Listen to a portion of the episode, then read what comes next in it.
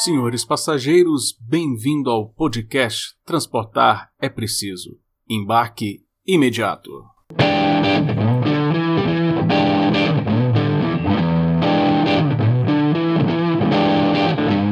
E aí, pessoal, tudo bem? Bem-vindo a mais um episódio do podcast Transportar é Preciso. Comigo, Adriano Paranaíba, te levar aí para conhecer e estudarmos aí mais sobre o transporte no Brasil. Hoje o tema é mobilidade e quando o tema é mobilidade, o episódio é sempre organizado junto com o Fórum da Mobilidade, um grande parceiro que tem nos apoiado para que esse episódio sobre mobilidade urbana possam ser muito interessantes, com uma pauta bem bacana. Porque a questão de mobilidade afeta no dia a dia das pessoas muito forte, claro que todo o transporte afeta, mas mobilidade urbana é realmente muito muito forte. E em tempos de pandemia, que nós, que nem nós tivemos, estamos tendo, o setor de transporte urbano de passageiro, que já vinha enfrentando grandes desafios, foi fortemente atingido. E cada lugar, cada região metropolitana, cada cidade reagiu de um jeito errando em algumas coisas, acertando outras, e seria muito bom conhecermos as decisões tomadas por diversas cidades. Para começar essa discussão, Hoje no episódio vamos falar sobre Porto Alegre e nada melhor do que falar com alguém especialista não só em mobilidade urbana, mas também em Porto Alegre. Para isso, hoje nós estamos trazendo o engenheiro Diego Bus de Oliveira, coordenador de Planejamento e Operação de Transportes da EPTC, que é a Empresa Pública de Transporte e Circulação de Porto Alegre. E aí, Diego, tudo bem? Como é que estamos? Ô, Adriano, tudo ótimo, graças a Deus aí. Obrigado, agradeço primeiramente pelo convite. Sempre é bom, é, quem trabalha na área é, de transporte, mobilidade, sempre é bom falar sobre esse tema. Sensacional, Diego. Muito bom tê-lo aqui. E as pessoas querem realmente conversar e conhecer as pessoas que estão dentro do sistema para falar ali as particularidades, o que foi feito, o que deu certo, o que não deu certo. Isso é muito bom para a gente fazer aqui, isso é sensacional. E conversar aqui já para começar o nosso bate-papo, qual foi Queria que você apresentasse o levantamento. Quais foram os impactos nos sistemas de Porto Alegre em relação a termos de demissões, prejuízos devido à pandemia? O que foi tomado de decisões? Como foi? Como é que vocês lidaram com isso, Diego? Acho que Porto Alegre não foi muito diferente das outras capitais e outras regiões do Brasil. Bom, costumo dizer que o, transporte público é o grande desafio de todos os governos aí de buscar uma solução para que o sistema possa né, se reerguer aí nesse pós-pandemia. Nós tivemos aí aqui em Porto Alegre uma redução aí de 80% na demanda de passageiro transportado em abril de 2020, que foi naquele ninguém conhecia o vírus, né, naquela época forte da pandemia, onde se fechou a cidade, enfim, então os deslocamentos deslocamentos estavam restritos aí às pessoas uh, dos grupos essenciais, né, das categorias uh, essenciais de trabalho, e aí a redução chegou a 80% da demanda de passageiro. No primeiro momento, lá naquele mesmo momento, nós optamos aí por uh, buscar, primeiramente, equilibrar essa operação de transporte em relação à demanda que se apresentava, então teve um, um grande corte né, no número de viagens, unificações de linhas, desativações, para que a gente pudesse viabilizar mas ao mesmo tempo manter o transporte em operação com segurança. Então a gente reforçou a fiscalização, reforçou a, higienização veicular aí com protocolos de, de embarque seguro que a gente criou dentro do município. Então a ideia no início da pandemia era essa, né? Era manter o transporte sempre em operação para quem ainda precisasse do serviço e ao mesmo tempo tentar minimizar esse impacto aí do, do prejuízo operacional aí em relação à redução da demanda de passageiro que se apresentava. Bom, passado o tempo, então, nós evoluímos aí ao longo da pandemia com aberturas e fechamentos da, da economia aqui, né, da, do setor econômico no, no município de Porto Alegre, e a gente sempre trabalhou né, muito alinhado com as políticas de governo em relação à abertura e fechamento de comércio. No momento que se expandiu né, os horários de funcionamento dos shoppings aqui, por exemplo, em Porto Alegre, que se reabriu aos sábados, nós então adaptávamos a, a estrutura de atendimento para restabelecer esses serviços que haviam sido suspensos. Conduzimos até aqui, ao longo da pandemia sempre foi assim. Hoje nós estamos aí um, transportando metade da demanda que se transportava no período pré-pandemia e a oferta ela também está equilibrada dentro desses 50% aí de, de oferta também. Nós chegamos a ter períodos aqui em que só era possível transportar passageiros sentados dentro do ônibus, depois teve um aumento aí para 10 passageiros nos ônibus com comum e 15 nos articulados, 20 passageiros nos ônibus comum e 30 nos articulados, e hoje a gente está aí com 90% da capacidade permitida. Né? Isso foi recentemente, uma das últimas mudanças que teve nos protocolos municipais, até deu um aumento aí na demanda de passageiros justamente por isso, em razão do, da gente estar tá com a, a, vacinação, de certa forma, até avançada, né? O Rio Grande do Sul é um estado que mais vacina, hein? deve acompanhar, né, Adriano? está com mais de 50%, hein? um dos mais, né? É sempre um top 5 ali. Mais de 50% da população com a primeira dose. É verdade, a vacinação aí está bem adiantada. Acredito que vai ser um dos lugares que vai mais vacinar mais rápido aí a sua população. E é interessante falar aqui, uh, com certeza vocês estavam desenvolvendo uma série de projetos antes da pandemia. 2019 estava aí vendo uma retomada econômica, 2020 estava prometendo muito forte, chegou a pandemia. É, queria que você falasse quais eram esses projetos que nós tivemos aí a respeito de melhoria do sistema de transporte que estavam sendo desenvolvidos e como a pandemia pode ter afetado eles e o que vocês estão fazendo aí para esse processo. Uh, nós, na, na, verdade, até não atrapalhou os projetos. Eu vou dizer que, assim, a nível de mobilidade, como os veículos, uh, reduziu o fluxo veicular nas vias, facilitou um pouco a implantação de alguns dos nossos projetos. Hein. Um dos que eu entendo prioritário que nós avançamos em Porto Alegre, que é a priorização do transporte coletivo, que é o nome que foi denominado aqui pela IPTC. Nós implantamos aí 22 quilômetros de faixa exclusiva para ônibus, tá? Desses 22, 19 foram ao longo da pandemia. Então, isso foi um primeiro pacote de implantação, isso trouxe um ganho positivo a nível de velocidade, principalmente de regularidade, faixa exclusiva, não só o ganho de tempo, mas a regularidade da tua operação, da gente poder saber que o ônibus vai levar, independente da faixa horária, o mesmo tempo de deslocamento naquele trecho, ele é muito importante para planejar o sistema e também para os passageiros poder ter certeza que vão chegar ao seu horário de destino. Então, a gente conseguiu avançar bastante. Nós tivemos uh, também, aí foi antes da pandemia, tá? A colocação dos GPS e a disponibilização do aplicativo em tempo real, os passageiros. Isso até então não se tinha em Porto Alegre, hein? então era uma carência, uma das maiores dores do passageiro, tipo a parada, não saber que hora o ônibus vai vir. Então nós conseguimos viabilizar ainda antes da, da pandemia a implantação dos GPS. Também foi importante, né, ao longo da pandemia, já que a oferta se reduziu, então, tu consegue pelo menos te programar. Eu tinha uma oferta aí com uma, uma linha de ônibus com intervalo entre 20 minutos entre as viagens. Hoje, essa linha opera com 40, opera com 30. O passageiro consegue pelo menos se organizar através do, do aplicativo para não ficar muito tempo na parada esperando o ônibus. Nós tivemos aqui também, com o projeto de melhoria a implantação do sistema de reconhecimento facial também, para coibir principalmente as fraudes com, com, o uso das isenções indevidas, que é mais se pegou em Porto Alegre. Tivemos também uma ação aqui em conjunto aí com, com os operadores, com a brigada, com a fiscalização do EPTC. Se criou uma delegacia especializada para combater o, os assaltos no transporte público, então teve uma redução aí de 84% do número de assaltos em Porto Alegre após essa, essa ação que foi realizada. Nós tivemos, então, também, ao longo da pandemia, uma renovação de frota da Carris, Carris, explicar um pouquinho do sistema de Porto Alegre aqui. Diego, só pedir para você explicar para o nosso ouvinte como é que é o sistema aí de Porto Alegre, que ele é um pouco diferente do Brasil. Explica para gente, para o nosso ouvinte compreender e contextualizar legal.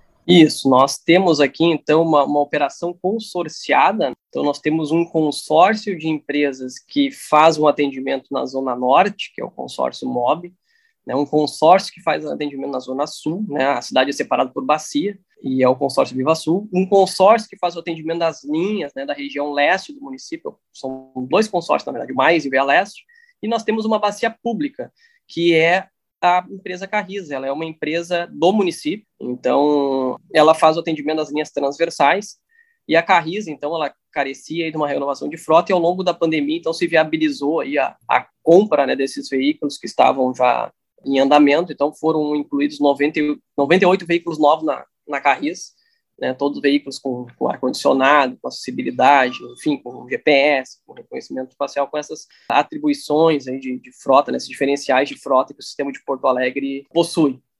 Nós tivemos também ao longo da pandemia o fim da taxa da CCT. O município propôs uma série de projetos ano passado para financiar a operação de transporte. Uh, a grande maioria não passou, alguns voltaram para para a Câmara esse ano, a gente vai falar um pouquinho mais para frente também, mas um dos projetos que foi para a Câmara e foi aprovado foi o fim da taxa CCT, né, que é a de, de, de compensação tarifária, que era uma taxa que essa era seria um 3%, eram 3% do valor da tarifa que era destinado para a Câmara de Compensação Tarifária para a IPTC. Então, nós aqui, como órgão gestor, recebíamos 3% do valor da tarifa. E então isso resultou aí ao longo da pandemia também numa redução do valor da tarifa de 15 centavos para o passageiro.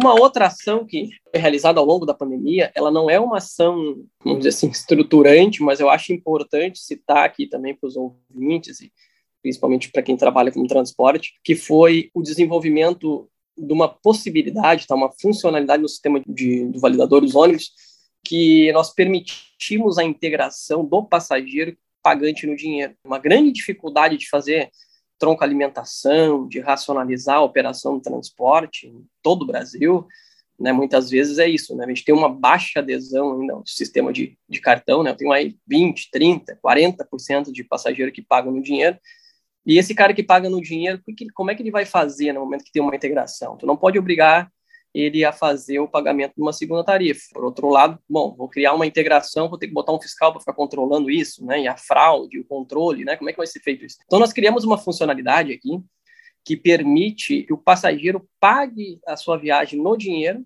tá?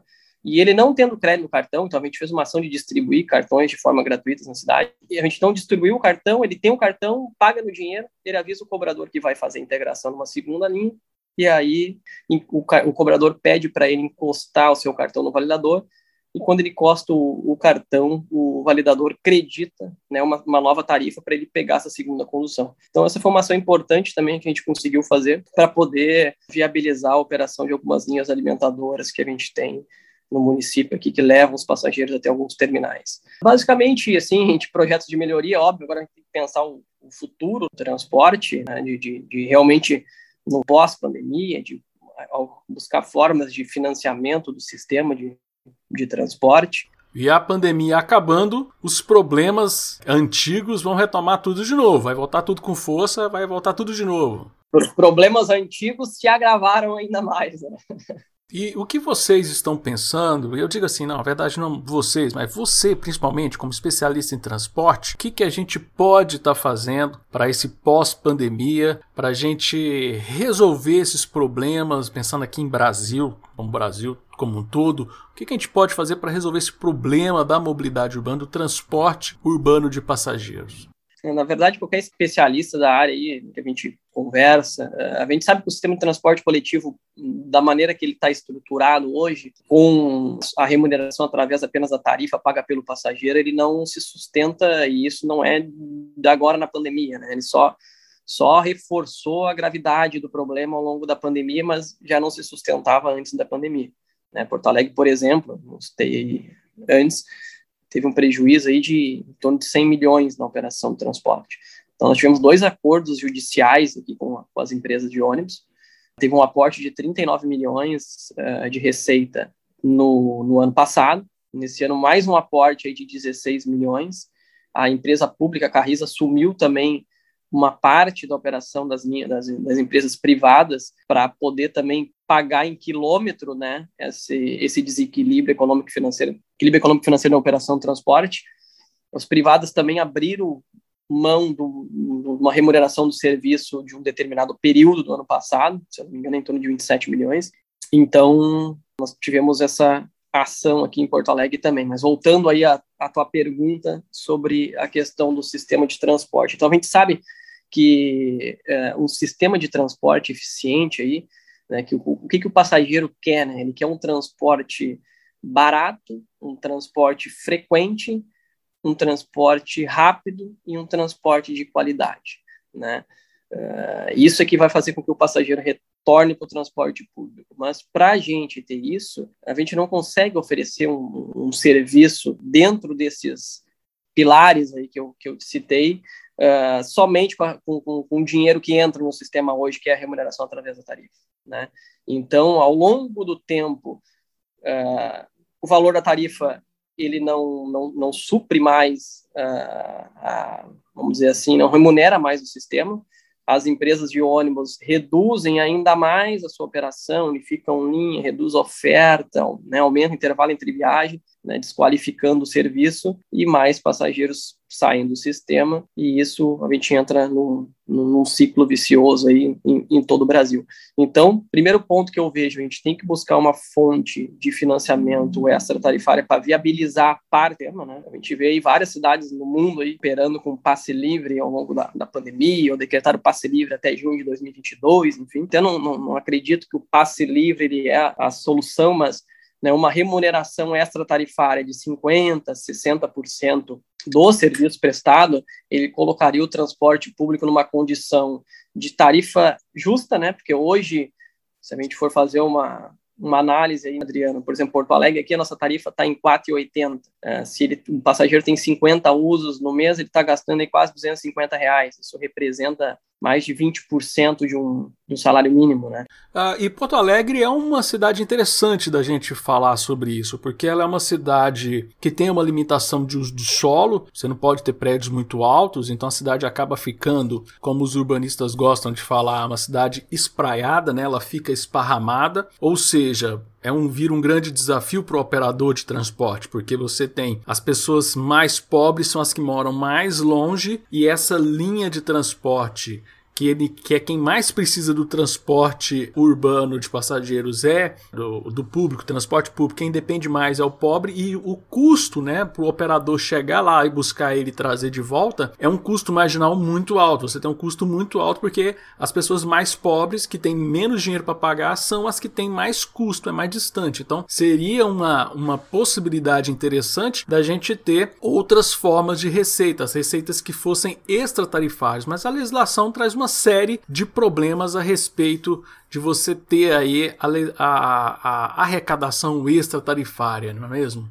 Exatamente, é, e claro, teve, teve o ingresso dos aplicativos e agora a, a própria pandemia. Como é que é o comportamento ao longo da, da pandemia agora e o comportamento da retomada de demanda? As linhas longas, que é essas que tu citou, né, que são as linhas que vão para a periferia, vão para o Lami, vão para Restinga, vão para o Rubem Berta, vão para o Sarandi, são as regiões mais afastadas do município. Essas linhas, elas estão tendo uma retomada de demanda, já estão com 80%, 90% da sua demanda de passageiro. Agora, as linhas mais próximas ao centro de Porto Alegre, que já eram linhas que né, já tinham sido afetadas aí pelo transporte por aplicativos, elas estão transportando aí 40%, 30% do que se transportava antes. Por quê? Porque essas pessoas ou né, organizaram uma forma de utilizar o aplicativo, colocar o, o transporte por, por aplicativo no seu orçamento, ou comprar um carro, ou comprar uma moto, enfim, ou aderir ao home office, essas pessoas não voltaram. Então, o sistema está retomando, mas está retomando de uma forma ainda mais cara, mantendo as linhas longas e as linhas curtas, que era o que remunerava quando se criou o conceito de tarifa única no Brasil, justamente era por isso, para ter um equilíbrio. Isso, tipo permitir um subsídio cruzado interno da empresa entre linhas, não é mesmo?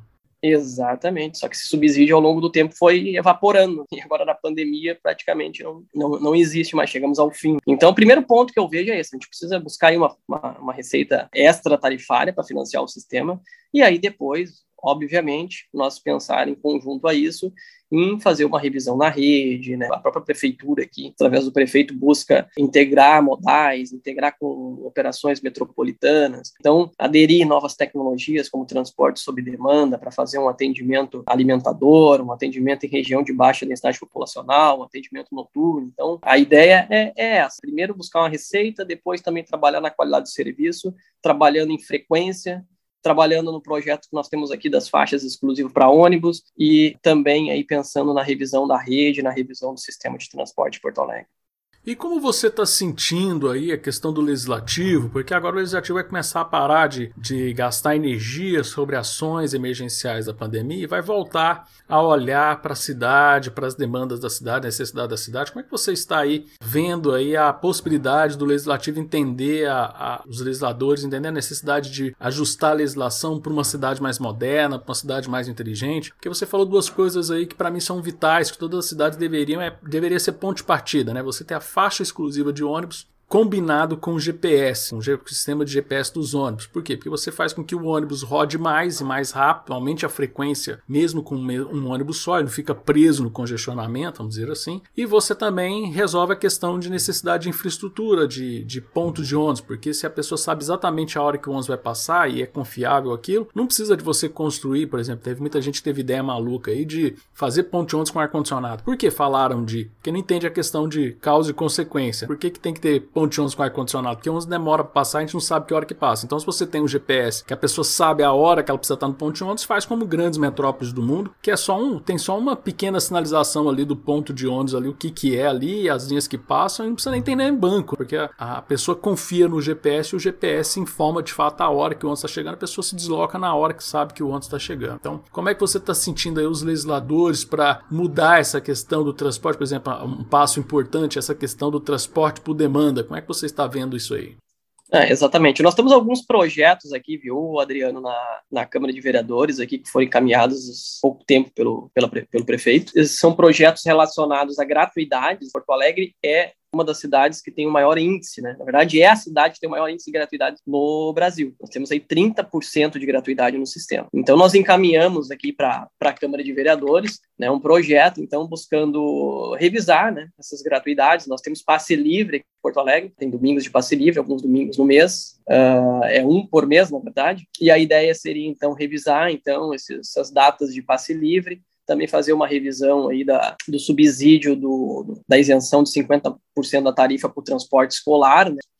ter esse benefício mais de acordo com a renda, também agentes da fiscalização que têm direito a passe livre no ônibus, enfim, tem um, tem um projeto que foi encaminhado para a Câmara tratando especificamente hein, das gratuidades. Nós encaminhamos também um projeto aí sobre a questão do cobrador nos ônibus, para a gente também trabalhar aí na, na, na retirada dos cobradores, para ele tem um custo significativo no sistema, então, para né, principalmente começar pelo serviço noturno, por linhas alimentadoras, temos aqui cobrador no dia de passe livre, né? como eu disse, o cobrador até no passe livre está dentro do ônibus ali, porque tem essa obrigatoriedade. Então, são alguns projetos que foram encaminhados aí para ter uma redução de gratuidade, a questão de redução de custo através do cobrador, mas são uh, projetos que ainda não resolvem o nosso sistema, né? São alguns que avançaram. E aí nós temos outros projetos que nós estamos trabalhando que aí visam uh, o financiamento do sistema mesmo. Uh, e aí a gente precisa convencer não só o legislativo, mas precisa converse, converse, convencer a, a cidade, né, vamos dizer assim, né, a população, a sociedade como um todo de Porto Alegre, que investir dinheiro no transporte público, ele tem vários efeitos aí, vários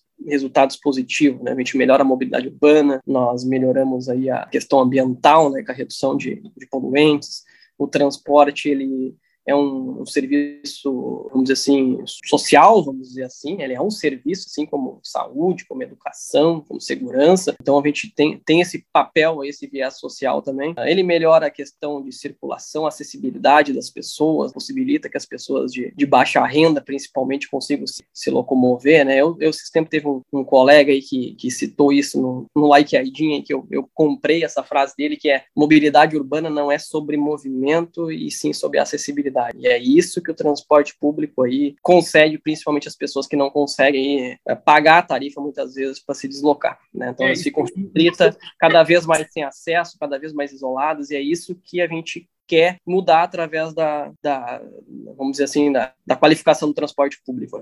É, porque isso é uma coisa importante, né? Eu tenho, a, gente, fala aí de infraestrutura, né? Da, da, da, acessibilidade. Tem um amigo que a dissertação de mestrado dele foi sobre calçada. Aí quando eu começo a falar de mobilidade, melhorias da mobilidade, ele vem e fala assim: pô, Adriano, a gente não tem nem calçada, não tem nem calçada ali pro cadeirante usar para poder chegar no ônibus, na, no, na mobilidade, como a gente fala. Então a gente tem um caminho muito longo para vencer no Brasil, muita coisa para ser feita de fato. E você falou uma palavra que eu gostei muito agora há pouco, foi a questão de pilares, né? Então eu acredito que nós podemos trabalhar aqui três pilares. Você já falou de dois: da questão de qualidade e produtividade, a outra questão foi o financiamento, e eu acho que a gente podia falar aqui um pouco também sobre o terceiro pilar, que seria contrato e regulação. O que, a gente pode fazer aí de mudança para melhorar o transporte coletivo público para as pessoas?